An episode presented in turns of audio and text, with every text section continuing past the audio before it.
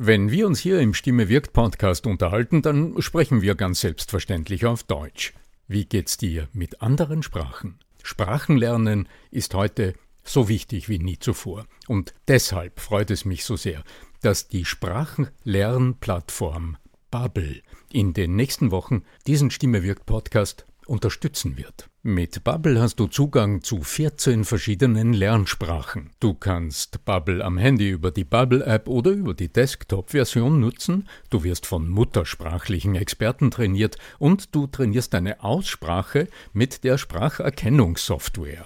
Die kurzen 15-minütigen Lektionen, die passen auch in deinen Zeitplan. Hast du Lust bekommen? Dann darf ich dich als Stimme wirkt Podcast-Hörer und Hörerin auf ein halbes Jahr Bubble einladen. Denn mit dem Code Stimme wirkt zahlen Hörerinnen für sechs Monate und erhalten zusätzliche weitere sechs Monate ihres neuen Bubble-Abos geschenkt. Du zahlst also für sechs Monate und lernst ein ganzes Jahr. Infos und den Code einlösen kannst du auf bubble.com slash Stimme wirkt. So, und jetzt zu unserem heutigen Thema. Lässt sich aus Heiserkeit und aus Stimmverlust etwas lernen?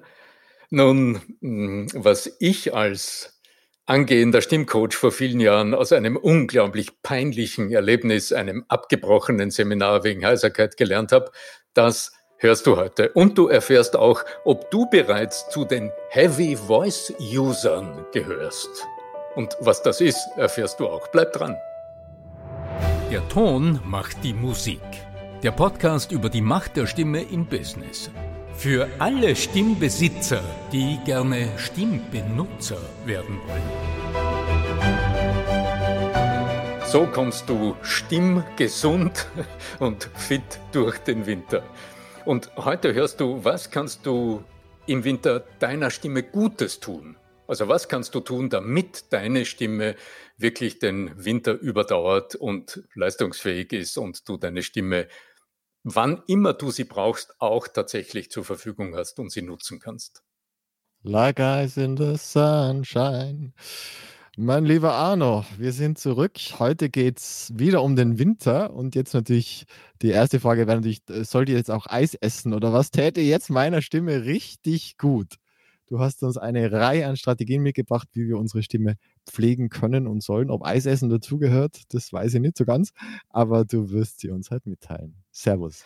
Ja, also wenn Eisessen deine Laune hebt und wenn deine gehobene Laune auch sonst für deinen Ausdruck in der Kommunikation zuträglich ist, dann äh, Futtereis, alles in Ordnung.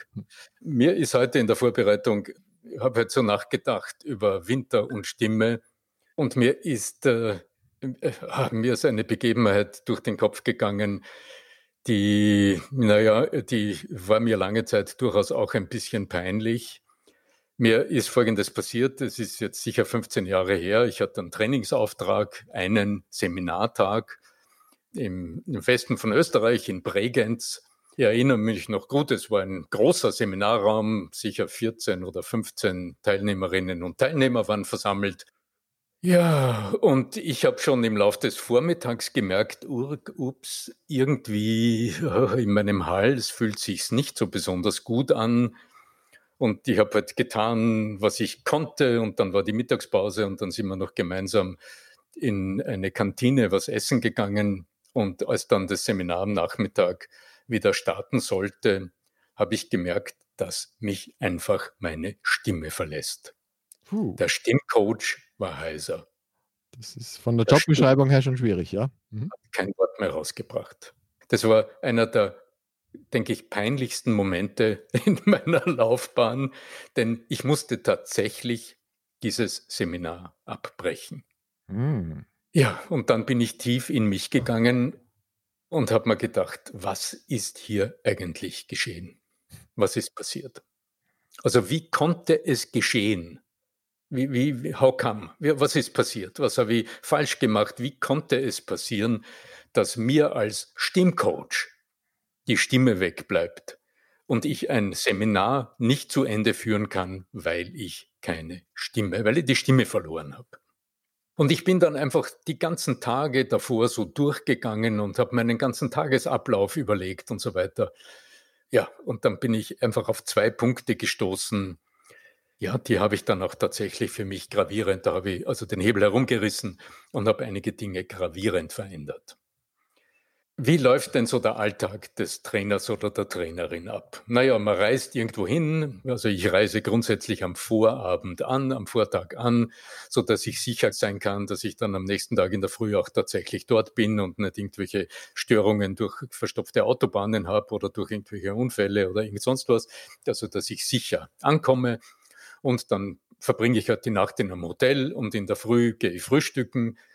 Ja, und ich habe wie das halt, ähm, das ist jetzt vielleicht 15 Jahre her, wie das damals in den Hotels so war, da stand an jedem Tisch so eine große Thermoskanne mit Filterkaffee.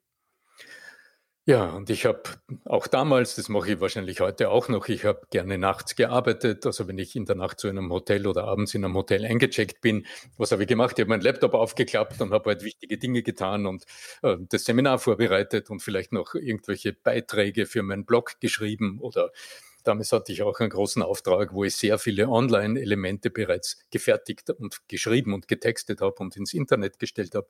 Da wurde es immer spät. Okay, dann reibt man sich in der Früh die Augen und äh, steigt aus dem Bett und in die Dusche und dann ins Gewand, zieht sich ein gutes, schönes Hemd an und geht frühstücken. Und ich habe, also, ich kann es schwer sagen, aber unter drei großen Tassen Filterkaffee war der Fischbacher nicht wach in der Früh. Und jetzt muss man etwas wissen.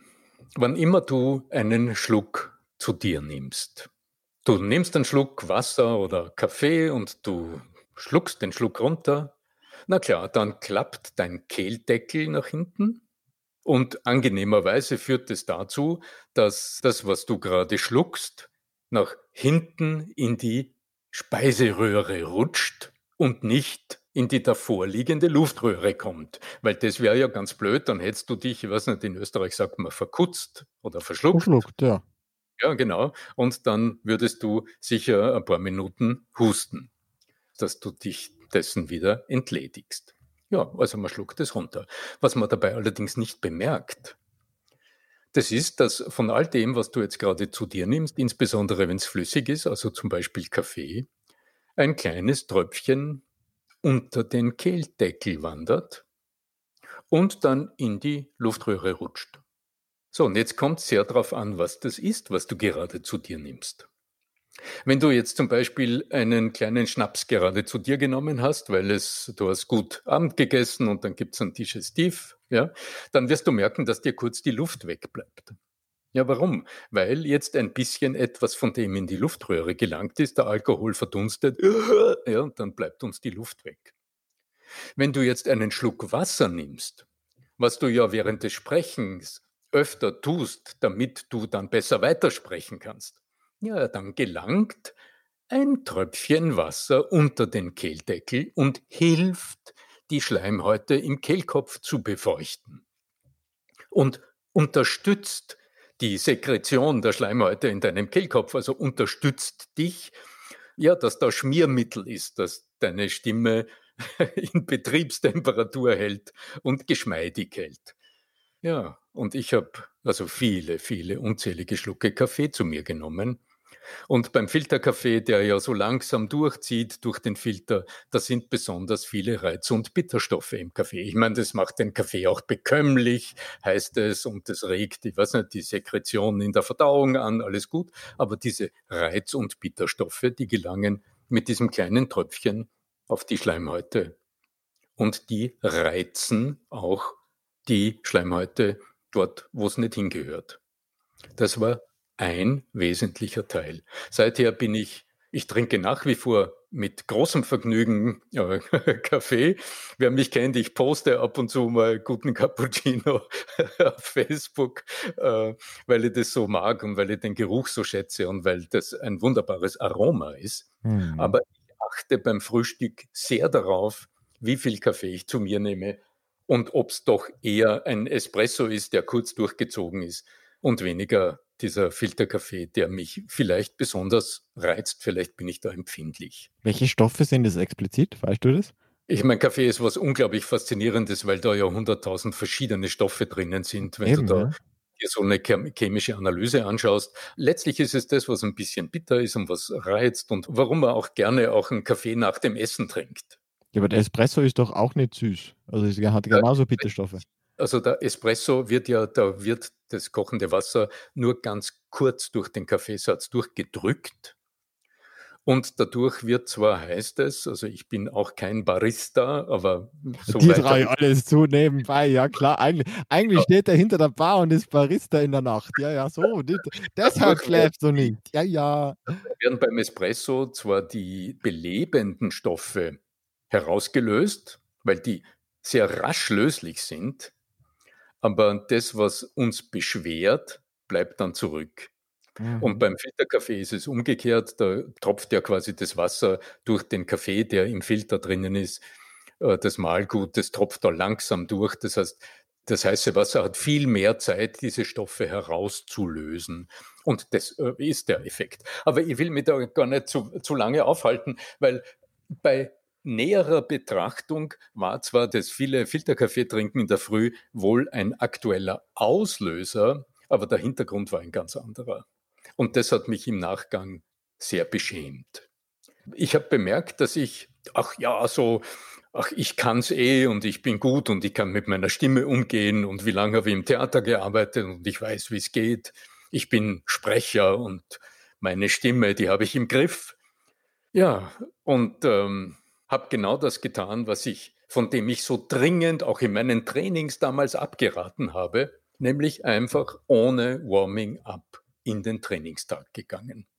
Ich habe zwar zum Teil in der Früh ein paar Übungen für meinen Körper gemacht, ein paar Liegestütze und ein paar Aufwärmübungen und ein paar Kraftübungen zum Munterwerden in der Früh, habe aber gänzlich drauf vergessen oder habe es nicht beachtet, meine Stimme aufzuwärmen, bevor ich in einen Trainingstag gehe.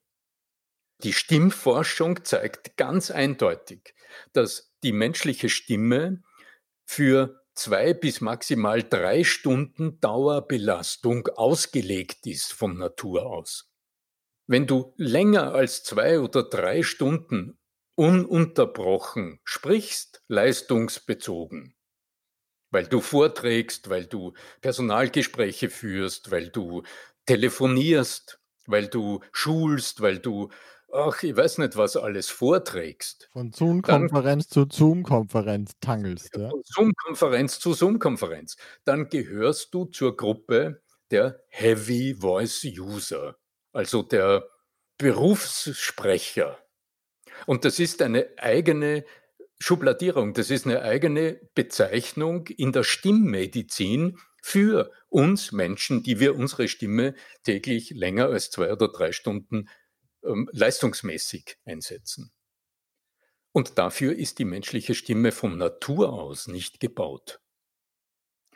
Und das war meine dramatische Erkenntnis damals nach meinem Ausfall in Bregenz, dass ich in dieselbe Falle gegangen bin, in die unglaublich viele meiner äh, Führungskräfte, die ich betreue oder meiner Seminarteilnehmer, mit denen ich zusammenarbeite, die in genau diese Falle tappen.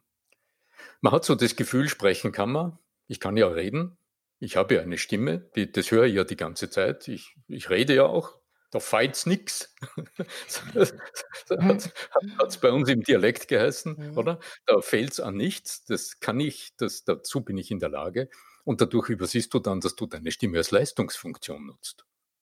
Und in jedem anderen äh, ja, nicht jeder, der gehen kann, ist ja auch dazu in der Lage, einen 42 Kilometer Marathon zu laufen ad hoc. Ja. Das ist eine Leistungsfunktion. Aber ich denke es auch nochmal berufsbezogen.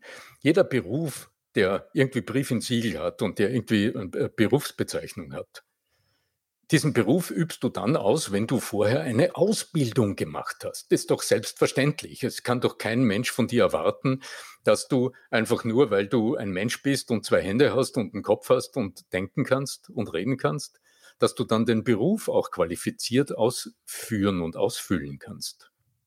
Da brauchst du eine Ausbildung und du wirst auch selbst neugierig sein und dich weiterentwickeln wollen, um das möglichst gut tun zu können. Nur wenn es ums Reden geht und um das Nutzen der Stimme geht, dann, ja, dann vergessen wir darauf. Dann bauen wir darauf, dass das so selbstverständlich ist, wir können es ja auch.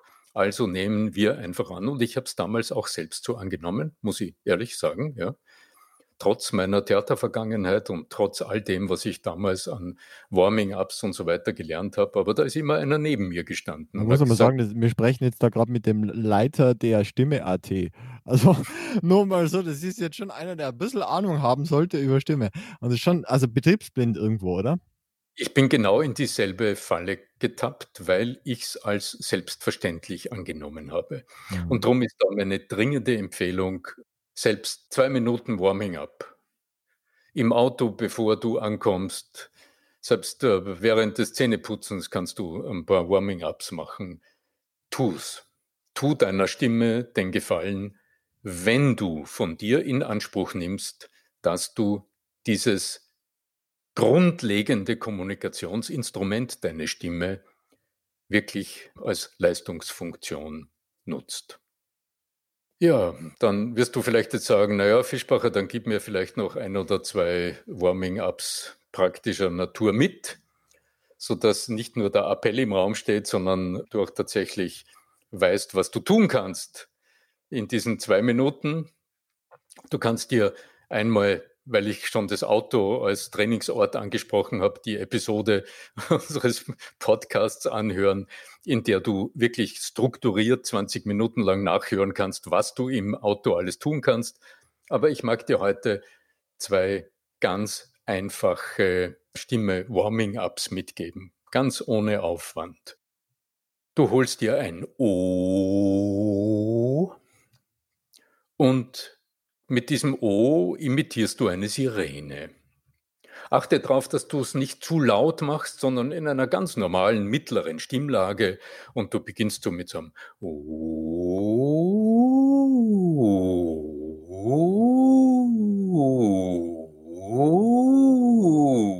Also von unten nach oben. Und könntest du mich jetzt sehen, dann hättest du wahrgenommen, dass ich nicht nur mit meiner Stimme auf und ab gehe, sondern dass meine Hände die Stimme führen. Also meine Hände sind unten.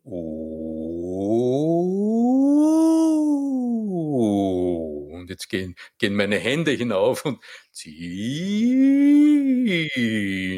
die, die Stimme hinauf und hinunter. Und dann hast du eine Sirene mit O imitiert und gleich danach kannst du dann mit demselben O eine Melodie intonieren. Und wenn dir jetzt keine Melodie einfällt, dann nimm doch einfach alle meine Endline.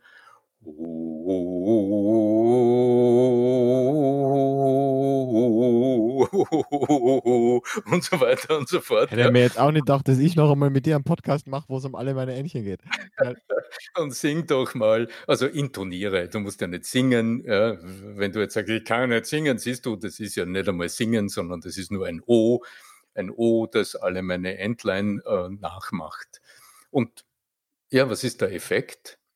Du wirst sofort hören, ob deine Stimme diese Übergänge nahtlos schafft, wie du dich bewegen kannst, dass du deiner Stimme diesen nahtlosen Übergang von Ton zu Ton ermöglichst und du wirst all das dabei trainieren, was zur professionellen Führung deiner Stimme nötig ist, nämlich einen Ton, und zwar einen Ton ohne Worte, dein Gehör, das gut hinhorcht, wie es klingt, und die Wahrnehmung deiner Bewegungsmuster, deine Körperwahrnehmung, das Spüren. Propriozeption oder so ähnlich. Das ist ja auch, du spürst ja dann auch, oder? Propriozeption. Genau. Ganz genau. In diesem Sinne, lass uns heute abschließen. Also zu diesem Thema mit fitter Stimme gesund durch den Winter gibt es noch alles Mögliche zu sagen. Und da ist sicher noch Futter für den einen oder anderen. Januar für den Februar, das kommt noch viel auf uns zu, das eine Kälte nennt, ja. Lieber Arno Fischbacher, ich bedanke mich bei dir für deine heutigen Tipps und auch für das Erzählen deiner Story, die ja jetzt nicht unbedingt die angenehmste ist, als Stimmtrainer erzählen zu müssen. Also die Ehrlichkeit dem gegenüber. Und äh, überlasse dir wie immer unsere letzten also deine letzten Worte für heute und dir zu Hause gebe ich noch die Möglichkeit, Fragen zu stellen. podcast.arno-fischbacher.com. Wenn Fragen aufgetaucht sind, dann einfach da hinschreiben. Ansonsten jetzt deine letzten Worte für den heutigen Tag. Ja, wir freuen uns natürlich auch jederzeit auf äh, ein paar Sterne auf iTunes. Ich weiß, da ist ganz schwer hinzufinden, aber wenn du es auf deinem Handy mal versuchst, auf iTunes den Podcast zu suchen und äh, da gibt es einfach so einen kleinen Bereich, wo du bewerten und Sterne vergeben kannst. Da freuen wir uns ganz besonders, weil das sind die Weiterempfehlungen, die immer wieder andere auch motivieren, sich mit ihrer Stimme zu beschäftigen. Ja, was bleibt mir noch? Ich wünsche euch gute Gesundheit, kommt gut durch diese schwierige Zeit und möge die Macht deiner Stimme mit dir sein, denn Stimme wirkt. Voice Sales.